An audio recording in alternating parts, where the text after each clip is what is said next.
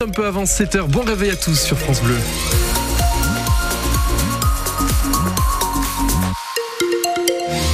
Et le temps qui va être euh, un petit peu pourri, mais bon, écoutez, euh, de la pluie annoncée sur nos deux départements avec des températures qui tournent autour des 2 ou 3 degrés. On vous offre aussi de place pour aller supporter la section paloise contre les Toulonnais dans le jeu de la douche. C'est juste après vos informations. Les informations ce matin avec vous, Manon Claverie. Un nouveau plan loup publié hier au journal officiel. pour gérer la présence de loups qui peuvent parfois attaquer les troupeaux. Par exemple, le week-end dernier, quatre brebis ont été tuées à Bruges, entre Naï et Louvy, par une bête qu'on appelle hybride, qui pourrait être un loup.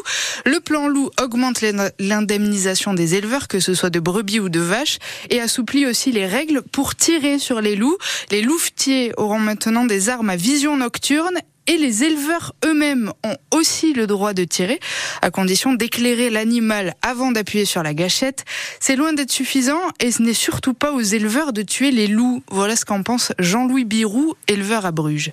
En tant qu'éleveur, c'est pas à nous à gérer cette population. On n'a rien demandé. C'est à l'État d'assurer la sécurité des personnes et des biens. C'est pas à nous à passer nos nuits blanches, à regarder si le loup arrive ou s'il n'arrive pas. Aujourd'hui, le loup, il est dans les villages. Même avec des autorisations de tir, où est-ce que vous voulez qu'on tire Comment vous voulez qu'on tire Dans quel endroit C'est du travail de spécialiste. C'est la, gendarmerie. C'est, je sais pas. Nous, on n'a pas les outils. C'est pas notre métier. Je veux dire, on ne fait pas ce métier pour, euh, pour chasser le loup. On ne lève pas les moutons pour chasser les loups. Et il y en a d'autres qui ne sont pas contents, ce sont les militants de protection de la nature.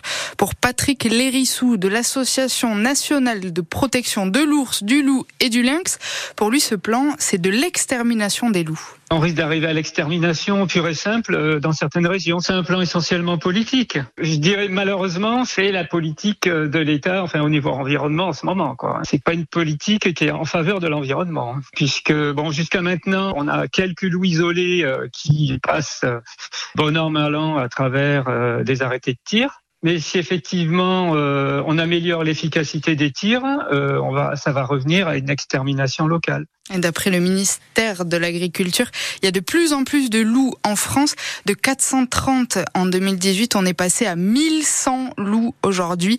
Les éleveurs, eux, comptent plus de 12 000 bêtes attaquées en 2022. C'est à lire sur notre site francebleu.fr. C'est le lancement du Salon de l'Agriculture aujourd'hui. Ça fait une semaine en Béarn et en Bigorre que les agriculteurs en colère ont repris leurs actions. Il y a eu les pneus devant la DDTM, devant le Crédit Agricole, devant Euralis, la fromage des Chaumes devant des supermarchés aussi en Bigorre. Et puis du faux sang et des tags sur les murs de la MSA, la Sécu des agriculteurs, et de Groupama. Hier, cinq paysans béarnais ont été reçus à la préfecture de Pau pour parler MHE et tuberculose des animaux. Mais cette nuit encore, de grandes banderoles ont été placardées place Clémenceau avec écrit Qui sème la misère récolte la colère, entre autres. Et il n'y a pas que chez nous que ça bouge. Et non, cette nuit, plusieurs dizaines d'agriculteurs ont campé devant le parc des expositions de Paris où doit se tenir le salon.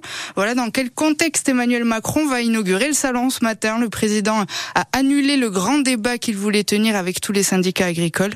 En revanche, il doit recevoir le président de la FNSEA, Arnaud Rousseau, et la présidente de la coordination rurale, troisième syndicat des agriculteurs, Véronique Le Floch, avant d'aller au salon de l'agriculture. France Bleu Berne Bigorre, 7h03, une nouvelle drogue dangereuse en circulation dans les Pyrénées-Atlantiques. La police lance une alerte. C'est de la résine de cannabis de synthèse, donc très forte. Elle peut être en graines, en poudre ou en pâte, entre le miel et la pâte de fruits.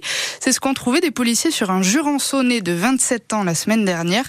Marion Aquilina, cette drogue non seulement inquiète la police, mais elle inquiète aussi les addictologues. Tout d'abord parce que cette drogue de synthèse est très concentrée en THC, le principal composé psychoactif du cannabis, comme l'explique Johan Berouette de l'association Béarn Addiction. Le cannabis que fumaient euh, nos grands-parents était basé sur 10% euh, de THC euh, et déjà c'était la grosse fiesta. Et là effectivement on est sur du cannabinoïde de synthèse dosé à 88% de THC, ce qui est quand même énorme. Une grosse grosse défense. Produits de synthèse, c'est bien sympa. Et surtout que ça arrive du darknet euh, a priori, donc on ne sait pas trop forcément ce qu'il y a dedans véritablement. On ne sait pas ce qu'on achète. D'ailleurs, l'apparence de ce cannabis de synthèse peut varier en graines, en poudre ou une sorte de pâte comme du miel qui se fume ou s'inhale. Mais peu importe la forme et la quantité, c'est interdit, rappelle Laurent Massonnier, policier et formateur anti-drogue dans les Pyrénées-Atlantiques. Il faut vraiment appeler la population, euh, la jeunesse d'aujourd'hui qui serait consommateur de ces produits, à faire très très attention. D'abord rappeler que c'est totalement illégal, mais ensuite que c'est extrêmement dangereux pour la santé et pour leur vie. Et cette drogue peut causer des maux de tête, maux de ventre, des tremblements, voire des malaises vagos. Et dans certains cas, il peut même y avoir des hospitalisations, voire un danger de mort hein, si on en prend avec de l'alcool ou d'autres drogues. Un commando basco-béarnais de la Seconde Guerre mondiale étudié par des lycéens normands. Il s'appelle Joseph Oursouri-Garay et il a débarqué en Normandie en 44. Cette année, c'est le 80e anniversaire du débarquement et à cette occasion, France Bleu a lancé l'opération Vétéran. 29 lycéens d'Evreux en Normandie préparent un podcast radio sur Joseph Oursouri-Garay. Ils sont partis sur ses traces vendredi à Ouistreham et Ranville pour pouvoir raconter son histoire. Et pour Lucien Grillet, leur prof d'histoire, cette visite de terrain était un moment très important.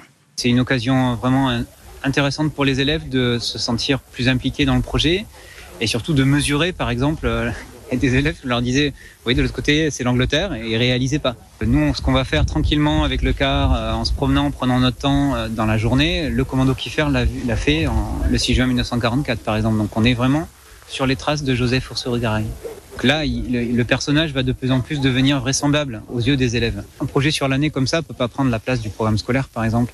Donc, on ne peut le faire que par petites touches. Et ça, c'est un moment fort. Donc, euh, oui, on construit, les élèves construisent, et les élèves s'impliquent parce qu'ils sentent bien aussi. C'est important que vous soyez là aussi, par exemple, parce que c'est France Bleu qui est à l'origine du projet. Vous nous accompagner parce qu'on n'est pas en dehors de la société. On est au cœur de la société. La société nous demande de faire des choses parfois. Bah là, on le fait. Donc merci d'être là. Merci de nous avoir donné cette opportunité. Ce travail va déboucher sur une quinzaine de podcasts au printemps et sur une restitution ensuite au mémorial du débarquement en Normandie. Ce sera le 28 mai prochain. Si l'histoire de Joseph Oursory-Garay vous intéresse, rendez-vous sur francebleu.fr. Justine Trier a tout raflé encore une fois hier au César. Meilleure réalisation, notamment pour euh, son film Anatomie d'une chute. Le César du meilleur acteur revient à Harriet Vortalter pour son rôle dans Procès Goldman. Meilleure actrice Sandra Hüller qui joue dans Anatomie d'une chute Mais le moment fort de la soirée, ça a été le discours de Judith Godrèche, l'actrice qui a porté plainte contre les réalisateurs Benoît Jacot et Jacques Doyon pour agression sexuelle. Rachida Dati, la ministre de la Culture, a lancé une standing ovation après sa prise de parole. On va en entendre un extrait dans le journal de 7h30. Et puis le Lauronnais Nance Laborde Jourda, qui était nominé dans la catégorie meilleur court métrage, lui n'a pas gagné, mais on le reçoit quand même. C'est vous, Hugo, qui le recevez à 8h20. Et puis hier, le Bière Handball a fait match nul contre Massy. La section et le POFC jouent ce soir. Mais tout ça, on en parle dans 100% sport dans 5 minutes.